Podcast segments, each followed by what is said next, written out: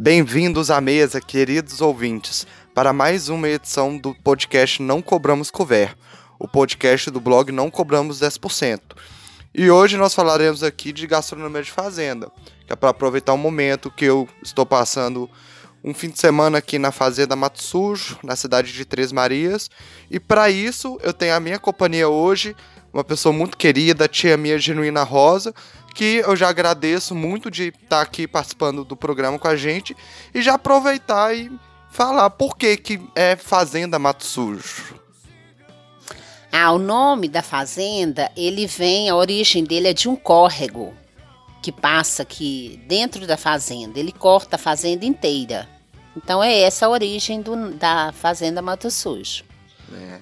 Bom que é, você vê que já a diferença de uma, uma fazenda para uma cidade que é isso. Você vai ter um córrego perto, toda a disposição de alimento ao redor de uma fazenda é totalmente diferente. E com isso, uma das coisas que mais muda é o material que a gente usa para cozinhar. Claro, aqui tem fornos e fogões convencionais, mas grande parte da diferença também é a questão do fogão a lenha, do forno a lenha, dentre outras coisas que a gente tem numa gastronomia de fazenda que traz muito essa cultura, essa história e que traz muita diferença também no modo de fazer comida e como ela fica. Para você, que, que tem de tão diferente assim na utilização desses materiais, do forno, do fogão a lenha? O que, que tem que de diferente na forma de cozinhar usando eles? Eu, particularmente, eu gosto muito de cozinhar no fogão de lenha quando eu estou aqui na fazenda. Porque o fogão de lenha, a, além da gente usar coisa da fazenda, que é a lenha, né?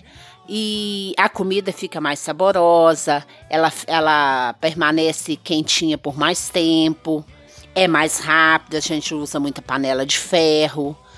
É uma qualidade de. A comida tem uma qualidade diferente, né?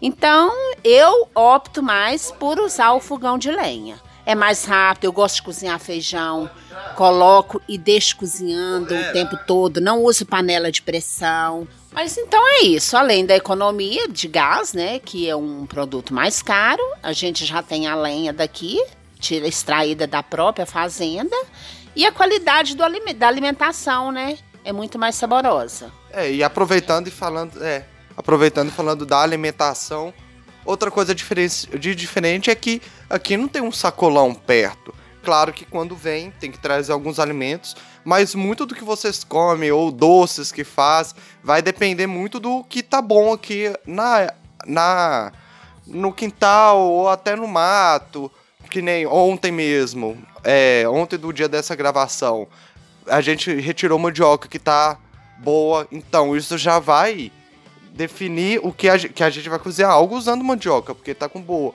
Às vezes tem muita fruta. E você acaba fazendo algo diferente. Como é para você isso? Que é, você separa um dia para ver o que que tem, ou você já sabe mais ou menos a época e com isso você já vai pensar, tá em época de tal coisa, vou fazer. Como é que é isso de ter tanto alimento à disposição perto e que vai variar muito mais que num sacolão que vai ter ou não, porque aqui realmente vai depender das épocas. Como é que é isso? Olha, eu gosto muito de usar tudo que tem aqui no quintal da fazenda, porque são sem agrotóxico, né? São plantados por a gente, não põe qualquer tipo de agrotóxico, é adubo próprio que é retirado do curral, do e então eu gosto muito. Na horta, o que tem, por exemplo, agora não é época de alface, agora é que começa, mas sempre tem couve, tem um pepino, tem um, um chuchu que dá o ano inteiro. A gente usa sempre, tem mandioca, a cebolinha, a salsa. Eu uso tudo da fazenda. Abóbora, agora, por exemplo, é uma época de muita abóbora. Nós temos aqui abóboras de excelente qualidade. Se não tem também, tem a fruta, o mamão, que além da gente comer no café, ter no café da manhã, na mesa do café da manhã, eu faço o molho dele, né? Para servir, tudo. aproveito é. tudo. Então, a qualidade de vida é outra coisa. Os alimentos são puros. É, e sem contar de tudo que planta, tem também que a gente tá numa região do Cerrado aqui, é. que é a região do... E tem muita fruta que muita gente não conhece.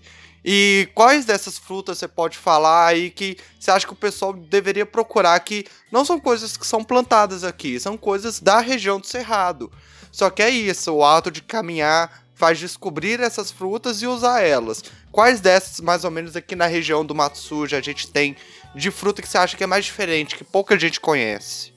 Olha, nós temos, usamos aqui uma região que a gente usa muito piqui, tanto para comer como se fosse uma sobremesa e usamos também para fazer na gastronomia, né? Como faz no meio do arroz. É muito saboroso, apesar de muita gente não gostar.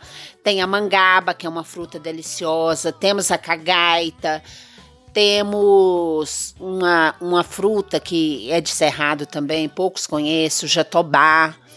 E dentre outras, que na, no momento eu não estou me lembrando agora. Mas a gente usa muito a, o que tem no cerrado, né? Para fazer suco. A tamarina, que agora não é época, mas temos um pé aqui cheio, né? Que lá para agosto a gente já tem ela madura, né? Para fazer suco, que é excelente também. Então é isso. É, e interessante que uma fazenda grande, pois uma família grande. É.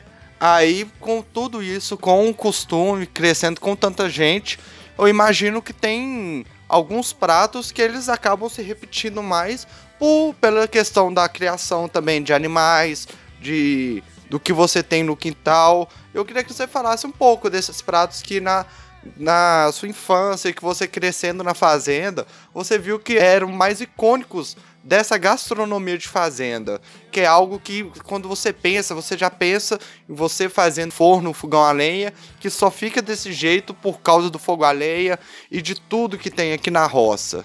O que, que você acha então que é esse ícone da gastronomia de fazenda? O porco que é criado aqui, ele é um porco mais saboroso, porque ele é criado, não é criado com ração. Então, a gente já comeu muito carne de panela e, e curtida na gordura, que é extremamente saborosa. O boi, mata o boi, você faz a carne de sol, ela fica muito saborosa, carne seca, né? Que na verdade aqui fala mais a carne seca, não é aquela carne serenada. E tem também o frango, que é um prato típico daqui. Todos os domingos a gente costuma comer frango com macarronada, com quiabo colhido na, na, no quintal. Então são pratos típicos daqui. Tem também o angu.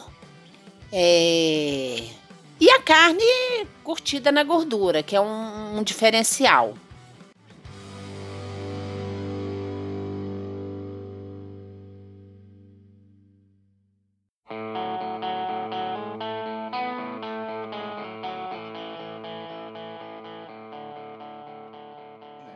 É, muito bom. E eu até eu vindo aqui várias vezes, vim com minha mãe, eu já vi o costume também da produção de doces.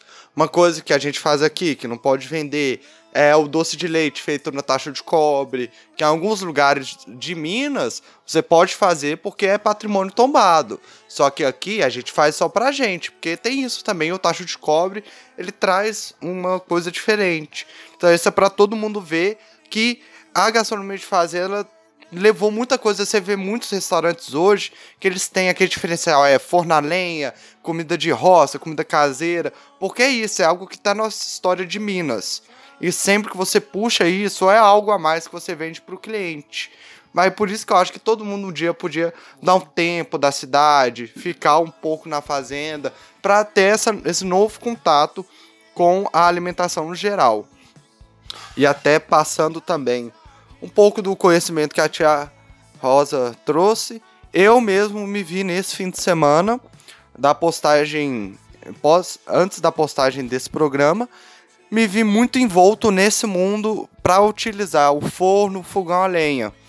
Então, até pratos tradicionais ou pratos básicos que muita gente pensa em cidade, como uma carne assada e tudo. Aqui você vai ter outra dinâmica com ela, porque não é questão de você ligar um forno e deixar acontecendo. você tem que preparar o fogo, você tem que cuidar do fogo tanto quanto você cuida da comida. Então teve, por exemplo, uma costela assada que fizemos uma polenta assada também. Não é o simples fato de você fazer, fazer e deixar fazendo, não. Aqui é um cuidado extra que você tem que com a comida, que é o fogo. Você não sabe a temperatura que tem, você tem que ver. É muito fogo, é pouco fogo. Isso você vai trabalhando a lenha e vai cuidando desse fogo para poder dar a melhor comida que você pode. Mas aí é uma questão de investimento, de tempo, de atenção. Então é outra forma que você vai ver a comida. Quando ela estiver pronta, você sabe que você só não colocou lá e fez. Você trabalha, olha, você ficou cuidando dela aquele tempo todo para ter um prato diferente. Então é isso hoje que conversamos. Eu queria agradecer muito a minha tia Rosa, Genuína Rosa. Muito obrigado por ter participado do programa hoje, ter agregado todo o seu conhecimento. E é, eu fico assim, um, do agradecimento então de coração. Então é isso, gente. Passamos um pouco, né, da nossa vivência. Nós nascemos em fazenda e continuamos é, com essa cultura. Um abraço a todos. Isso aí, pessoal. Fiquem atentos ao blog também, que vão ter várias postagens desse tempo na fazenda, que é para não só falando, mas também mostrar para vocês como que é essa diferença aqui. Espero que todos tenham uma ótima refeição e abraços.